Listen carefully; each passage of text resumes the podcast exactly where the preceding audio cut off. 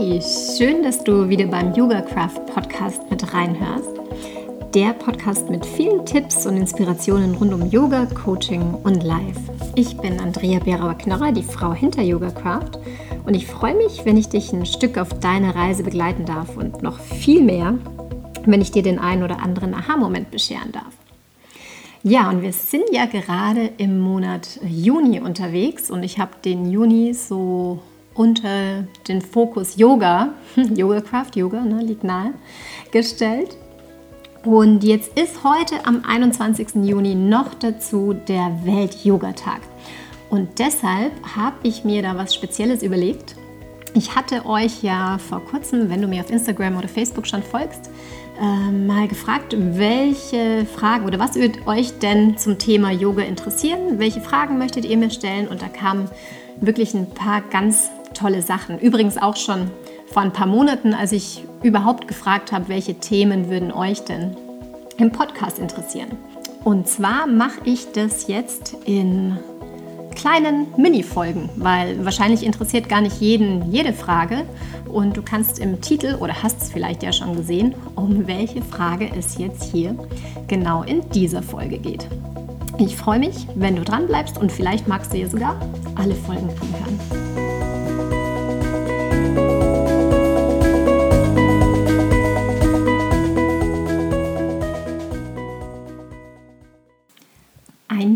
Das ich natürlich super gerne aufgreifen möchte, ist das Thema Yoga und MS.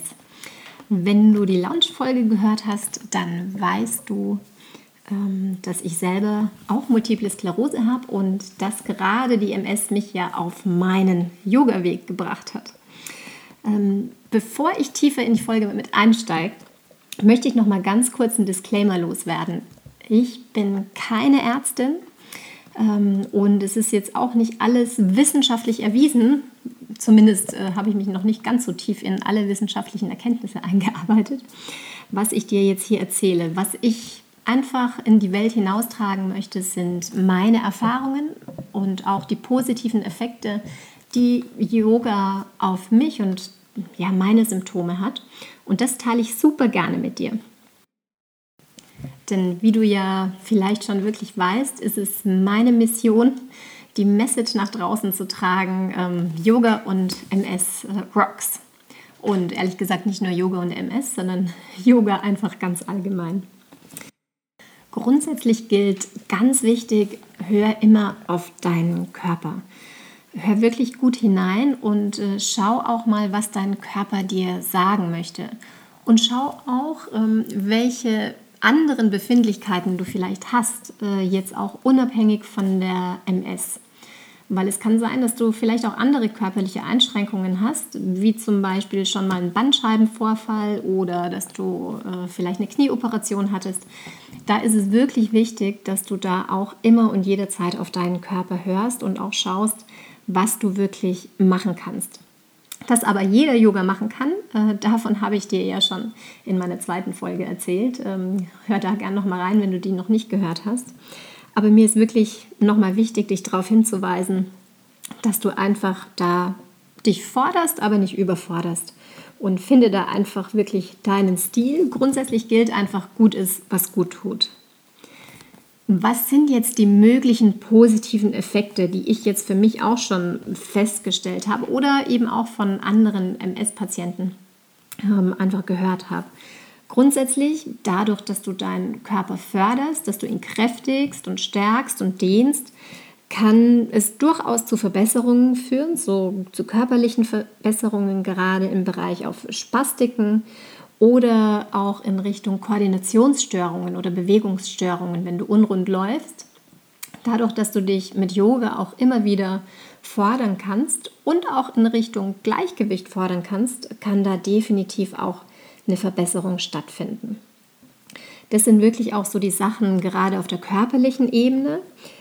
Wovon ich aber unglaublich begeistert bin, sind gerade die äh, Effekte, die ich auf der geistigen Ebene immer wieder feststelle, also auf der psychischen Ebene. Allen voran sowieso das ganze Thema Stressmanagement, ähm, denn Stress ist einfach nun mal Gift.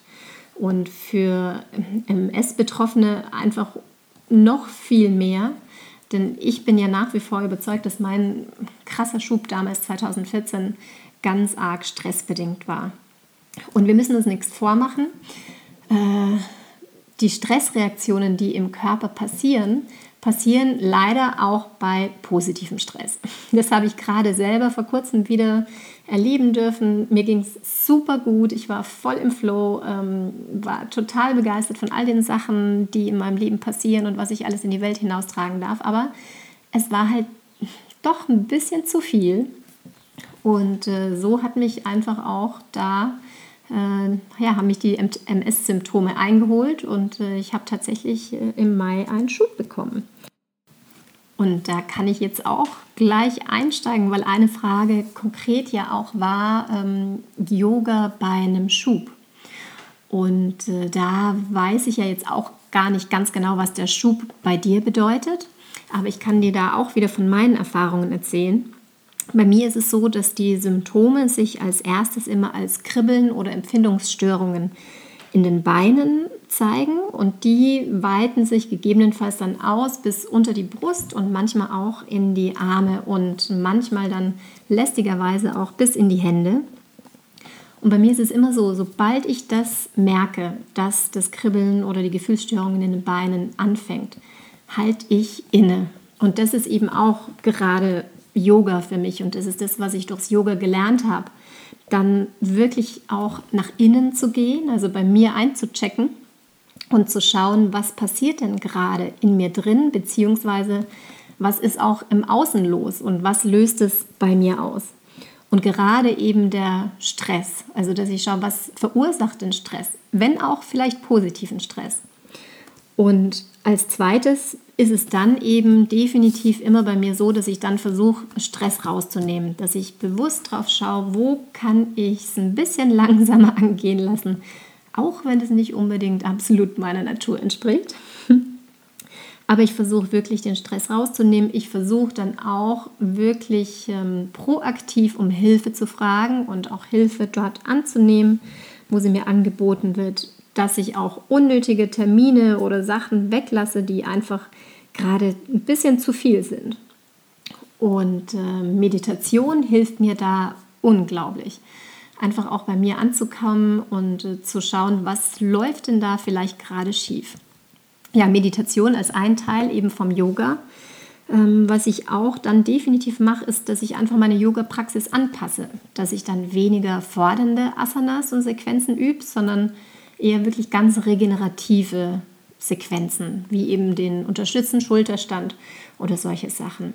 Ich lege dann auch einen verstärkten Fokus auf Pranayama, auf die Atemtechniken ähm, und eben, wie gesagt, auf Meditation und vor allem auch auf die Tiefenentspannung. Also, dass ich da einfach schaue, dass ich mein parasympathisches Nervensystem aktiviere.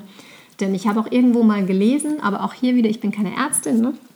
Aber dass so die Regenerationskräfte des Körpers und in Anführungszeichen die Selbstheilungskräfte des Körpers, dass die eigentlich nur aktiv sein können, wenn das parasympathische Nervensystem aktiv ist, also der Teil vom Nervensystem, ähm, der für die Regeneration zuständig ist, fürs Runterkommen, wohingegen ja der Sympathikus für diesen Fluchtkampfmechanismus äh, verantwortlich ist, wenn, wir in den, ähm, wenn das Adrenalin nach oben schießt, Cortisol ausgestoßen wird.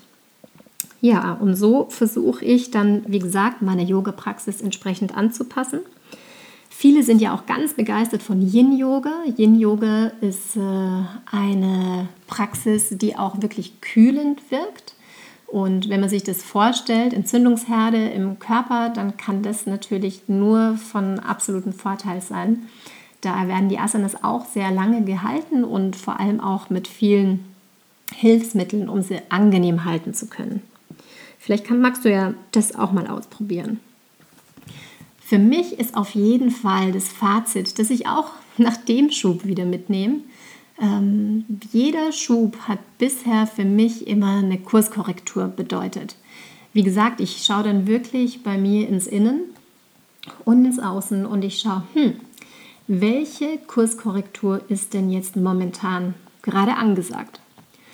Und witzigerweise, ich habe das jetzt mal so reflektiert für mich, wenn ich wirklich so auf äh, die Schübe in den letzten Jahren, ich habe ja Multiple Sklerose, ich habe die Diagnose damals 2006 bekommen und wann immer ich sich Symptome länger gezeigt haben und man eben von einem Schub sprechen kann, habe ich eigentlich äh, krasse Wendungen in meinem Leben gemacht. Ähm, 2006 habe ich beschlossen, dass ich noch ein Masterstudium mache. 2008 habe ich meinen Job gewechselt. 2014, äh, nach dem krassen Schub, habe ich dann äh, die Yogalehrerausbildung gestartet und dann 2016 habe ich beschlossen, dass ich in Richtung Selbstständigkeit gehe. Ja, und mal schauen, äh, was der Schub mir jetzt in diesem Jahr sagen möchte.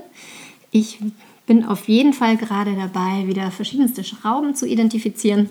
Und für mich persönlich weiß ich zum Beispiel, dass die Schraube Ernährung durchaus etwas ist, wo ich noch einiges dran drehen kann.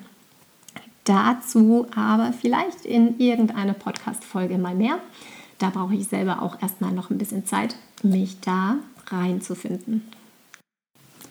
Alles in allem kann ich einfach nur wieder voller Begeisterung sagen, dass Yoga mir einfach immer wieder hilft, egal ob jetzt gerade ein Schub aktuell ist oder auch ähm, im Leben ganz allgemein, im Alltag.